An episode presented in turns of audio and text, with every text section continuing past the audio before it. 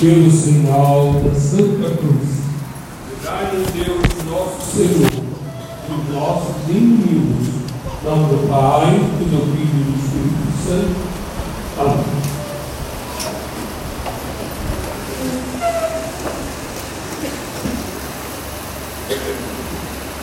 Os fiéis notam várias coisinhas, né?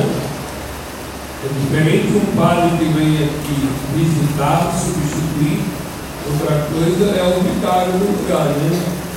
Por causa das pastorais, das maneiras pastorais que o próprio vigário usa para levar os fiéis a uma piedade maior. Por isso demora mais também, né? Eu tenho pressa para ir embora, pelo amor de Deus, né? Bom,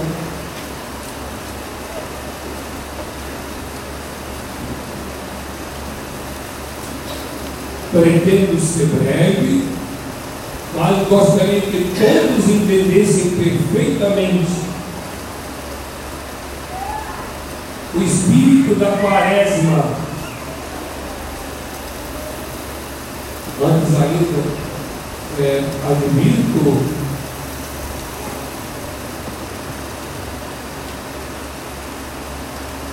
e eu gostaria de celebrar a Santa Missa em ação de graças pela minha operação, por tanta coisa que houve, né? mas estou vivo, graças a Deus, tá certo? Mas fica para o domingo que vem, a irmã vai reservar a intenção lá, e domingo que vem será essa intenção de ação de graças, né? pela nossa operação. Prezados, qual é a preocupação da igreja com seus filhos durante a quaresma? Por que, que há essa palavra quaresma, que são 40 dias antes da Páscoa? Primeiro é para preparar os seus filhos, chamar a atenção daqueles que estão dispersos, esclarecer para aqueles que não sabem ainda, e pelo Evangelho e a Epístola ele vai esclarecendo a todos. Nós vamos entender melhor o Evangelho, que é a palavra de Deus. Diz os cantores lá que eles vieram para ouvir a palavra de Deus. Mas qual é a palavra de Deus hoje? No terceiro domingo da quaresma, qual é? Alguém se lembra da primeira palavra, do primeiro domingo? Jesus deixava claro com o seu exemplo que ele era homem, como nós. E por isso ele foi alvo de tentações, como todos nós somos tentados. E tentado naqueles três pecados que São João diz serem a raiz de toda perversidade no mundo. Só qual que o João fala? A raiz de toda perversidade do mundo. Concupiscência da carne, concupiscência dos olhos, concupiscência, avareza da vida. Esses três grandes pecados que vale dizer a sensualidade, o orgulho e a avareza. Isso é que vale dizer. Nós somos tentados sempre, em todas as tentações, tem uma coisinha desses três pecados. Um dia você é tentado por um, outro dia pelo outro, outro dia pelo outro que está sempre rodando o demônio em volta de si, como em São Pedro, para te tentar a respeito três coisas. E nosso Senhor fez o quê? Rechaçou o demônio e ele venceu. Como dissesse também para nós. Eu venci, vocês também podem vencer todas as tentações. Então nós entendemos que a tentação pode ser um grande mal, mas é uma maneira que Deus permitiu para nos purificar e enfrentar essa luta que nós devemos enfrentar até o dia da nossa morte, com o nosso maior inimigo, que é o demônio. O segundo domingo da quaresma, que foi o domingo passado, olha a preocupação de Jesus. O que, que ele fez? Ele escolhe um monte muito alto. Para dizer, aquele monte que quase toca o céu, onde todo mundo pode ver. Todo mundo. Porque se o lugar está lá fixo, é só quem subir lá. Vai dar para ver. E o que, que ele fez lá nesse monte? Ele se transfigurou. Transfigurar é trocar de figura. Todo mundo via como homem. Naquele momento ali que ele se transfigura, os homens, por homens que estavam lá, que era Pedro, Tiago e João, viram-no, não como homem, mas como Deus. Então Pedro vai falar lá na frente, nós fomos, nós somos testemunhas oculares da divindade desse Deus, desse Jesus. Lá no Monte do Tabor, ele se transforma, ele se transfigura. O seu rosto aparece como um sol e as suas vestes, né? Brilhantes. Aquele homem diferente, que nem poderia enxergá-lo, olhá-lo, não podiam. Por isso eles caíram de bruxo. E enquanto estão caindo ali, de bruxo, eles ouviram uma palavra. Qual é? Esse é o meu filho muito amado, no qual eu pus as minhas complacências. Escutai-o. Deus agora já no segundo domingo, ele se revela. Os apóstolos viram uma mesinha um pedacinho da divindade de Deus e ouvir a palavra do Pai. Jesus quis provar para eles que ele era também Deus. Ele era homem, como no primeiro domingo, mas também ele era Deus. E como Deus, como eu vou deixar de ouvir? Se eu não creio nem em Deus, quem eu sou? E hoje, já no terceiro domingo da quaresma, qual foi o Santo Evangelho?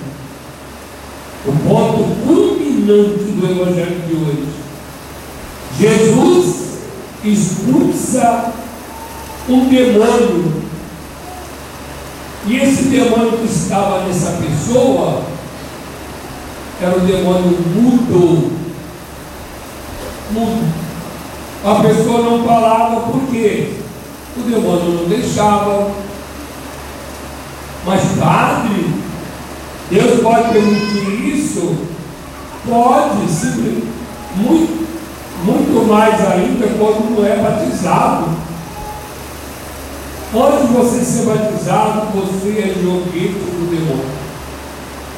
Você só se declara filho de Deus, herdeiro do céu, membro de nosso Senhor Jesus Cristo, depois do seu santo batismo. Antes, você é uma criatura humana, do mesmo que ser. Mas você é joguete do Espírito o demônio. Porque o demônio obriga. Deus deixa você livre. Deus não obriga ninguém. Tantos milagres que Jesus fez, mas hoje ele coloca esse tipo de, de demônio mudo. Por que nós só colocou esse milagre? Porque esse tempo agora, onde a igreja nos convida à oração, né, ao jejum, à penitência, para que rezar? Para que fazer jejum? Para que fazer penitência? Quem lê a Bíblia, vê que no Antigo Testamento, quando o povo de Deus se sentia ameaçado pelos inimigos que os rodeavam, ou então faltava para eles a chuva, e com a chuva faltava a alimentação, portanto, faltava para eles o alimento. Qual é o convite deles? Leiam Zéias, leiam. Talvez eu fiquei esquecido. Mas o profeta Oséias foi vindo aqui na sexta, na quarta-feira de cinzas. Ele chega a chamar o sacrifício de uma criancinha de peito que está mamando. Ele diz assim: tira essa criança, faz essa criança também fazer penitência. É, esse profeta está errado. Deus não sabe o que está falando, não. E qual é o sacrifício? Que o homem deixa o seu leito, vai dormir lá em outra cama, durante a quaresma toda, deixa sua esposa, a esposa deixa seu marido. É outro tipo, olha lá em Moisés, olha lá, nem carinho de mulher eu quero durante esse mês, nem carinho do homem eu quero nesse mês. O sacrifício de ressurreição é qualquer um que vai. É Mas são os sacrifícios que esse profeta nos veio será para fazer no início da quaresma. Qual é a vontade de Deus da igreja na quaresma então? É a nossa purificação. É nós vermos o nosso homem velho, nosso homem do pecado, nossas más inclinações, nossos maus desejos, nossos maus pensamentos, nossas imaginações, festas. Não se faz festa em quaresma. Não se faz casamento em quaresma. Não. Quaresma é tempo de penitência. Hoje alguém comentava comigo. Os homens não vão lá no aniversário porque eles fizeram penitência de não beber.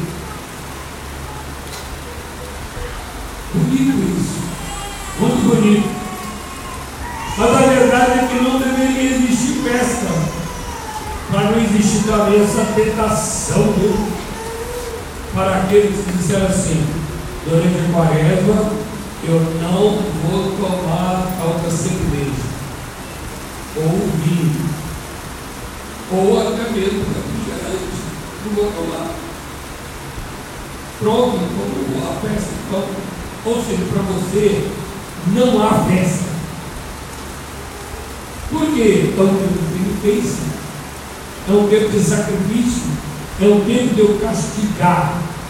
E ao mesmo tempo que eu castigo, eu vejo as minhas falhas, para chegar meu corpo.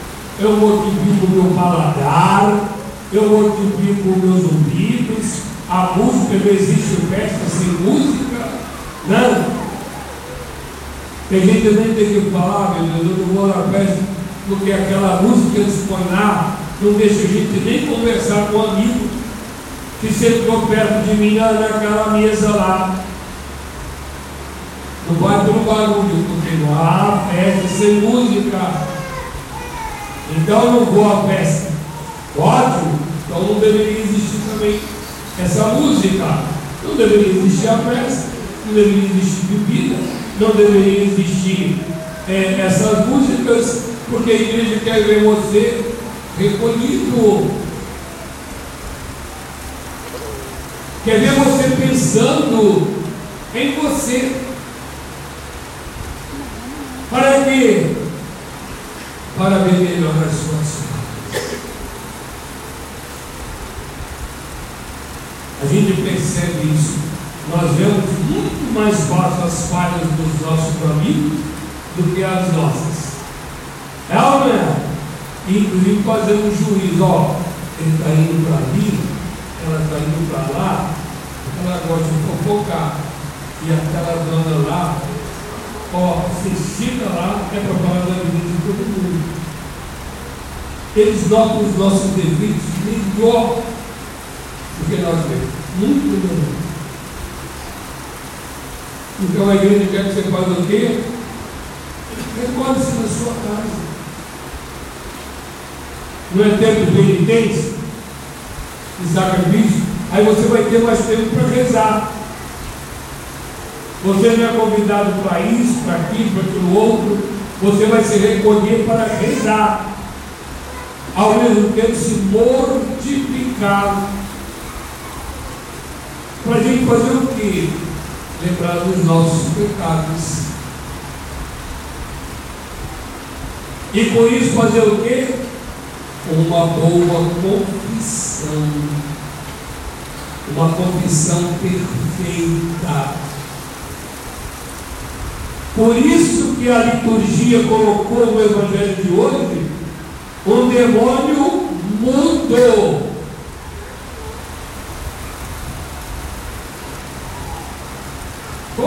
Qual o provérbio que existe entre nós? É pior o surdo que não quer ouvir do que o verdadeiro surdo. Não é isso? E é verdade. Porque aquele que não quer ouvir, ele simplesmente vira as costas e tchau. E aquele que é verdadeiramente mudo, ele fica querendo responder com as mãos, com a cabeça e tudo mais. Então é melhor ser mudo do que aquele que se faz de mudo. E o demônio já sabe disso. O que, é que o demônio arruma? Não deixa você reconhecer seus pecados, muito menos contá-los na confissão. O que, nós perguntamos aqui nos mandamentos da igreja? Confessar-se ao menos uma vez por ano. A igreja não é muito mãe, né? Mas eu pergunto, durante um ano todo, será que você vai se lembrar? A não ser que todo dia você não estava lá. Aí no final do ano, você tinha a soma de todos os seus pecados. A igreja aconselha vocês confessar pelo menos uma vez por mês. Porque durante o mês eu ainda sou capaz de me lembrar. Né? Assim me ajudar. Foi a igreja que deu aquele mandamento lá atrás, é a igreja que fala desse mandamento agora.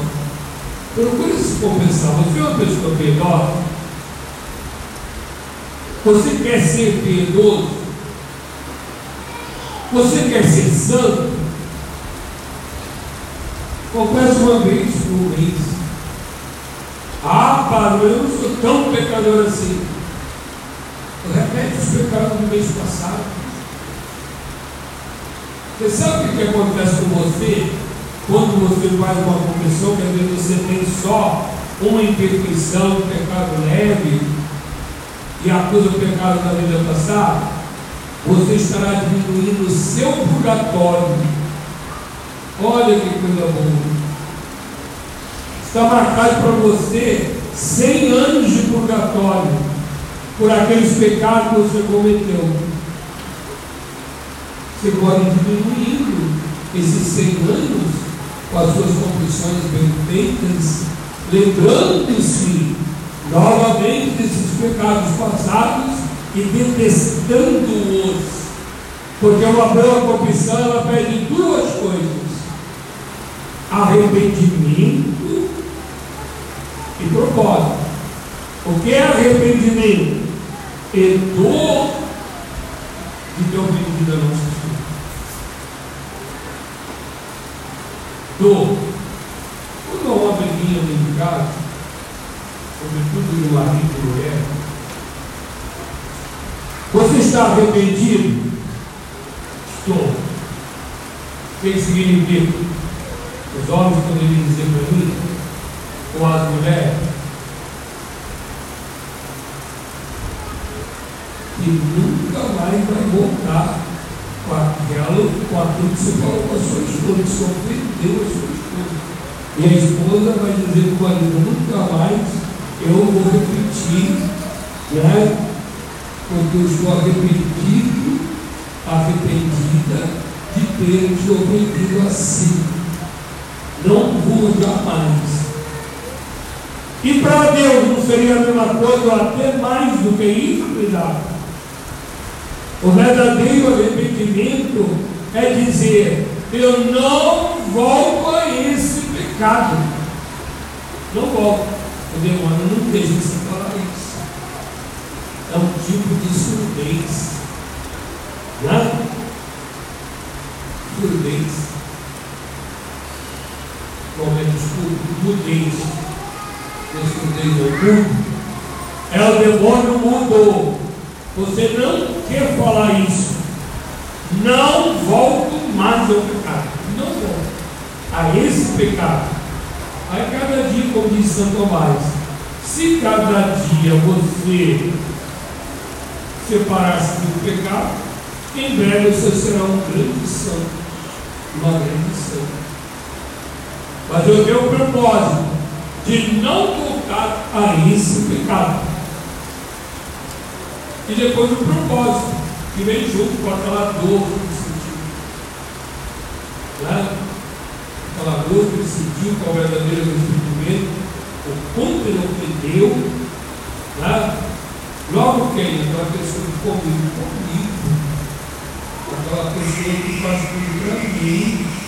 Aquela pessoa que me trata como uma criança, como um filho. É a esposa, né? o marido foi comigo de casa. Então, eu estou repetindo, eu estou repetindo, eu não vou fazer mais. Então essa dor de ter aprendido vem o quê? O propósito. Não vou fazer mais. Deus gosta, Deus gosta de contar esses marcos da nossa vida, né? Há quantos anos eu não faço mais isso? Há quantos anos eu não faço mais aquilo? É isso que é tão importante para nós e para Deus também. Então, não esqueçamos, nós podemos estar com um demônio mudo dentro de nós. Mudo. Por quê? Falo, não falo dos pecados todos tem vergonha. Eu sei que o padre vai pensar de mim. Tenho vergonha. Eu vou dizer mais ou menos assim que significa isso. Se ele puder entender, tá bom. Demônio mudo não deixa acusar o pecado como culpa. Ou então mudo que não reza. Você já rezou hoje, fulano? É, para hoje não.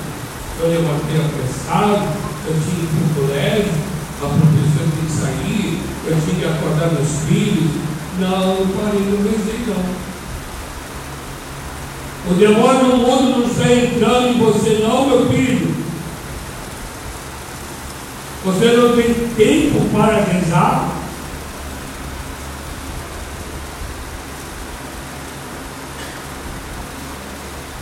Continuando o Evangelho, eu só vou falar mais esse papo, gente. Tem muitas lições a aprender, eu só vou só mais isso. Nosso Senhor foi lá e expulsou o demônio daquele mundo.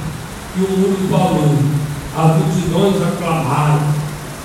Tem uma mulher então que gritou lá no meio de todo mundo.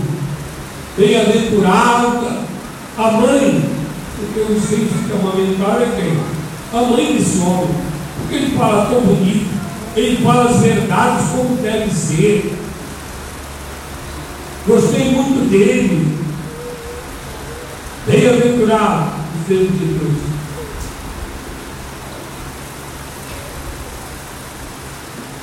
Aí os judeus disseram o quê? Porque o milagre não com eles, expulsar o demônio. Os judeus disseram, ah, ele faz isso aí pelo poder de Belzebu. É a mesma coisa, pelo poder do demônio. Nossa, o senhor vai explicar isso até o do evangelho, que é bom, mas eu não vou até lá não. Nosso Senhor responde logo assim. Se o demônio expulsa o outro demônio, é sinal de que a casa do demônio, ou entre os demônios, existe uma briga contínua, um expulsando o outro. Mas se é pelo dedo de Deus que eu expulso o demônio, está claro para vocês que chegou o reino de Deus. Vocês entenderam essa palavra Jesus, verdade?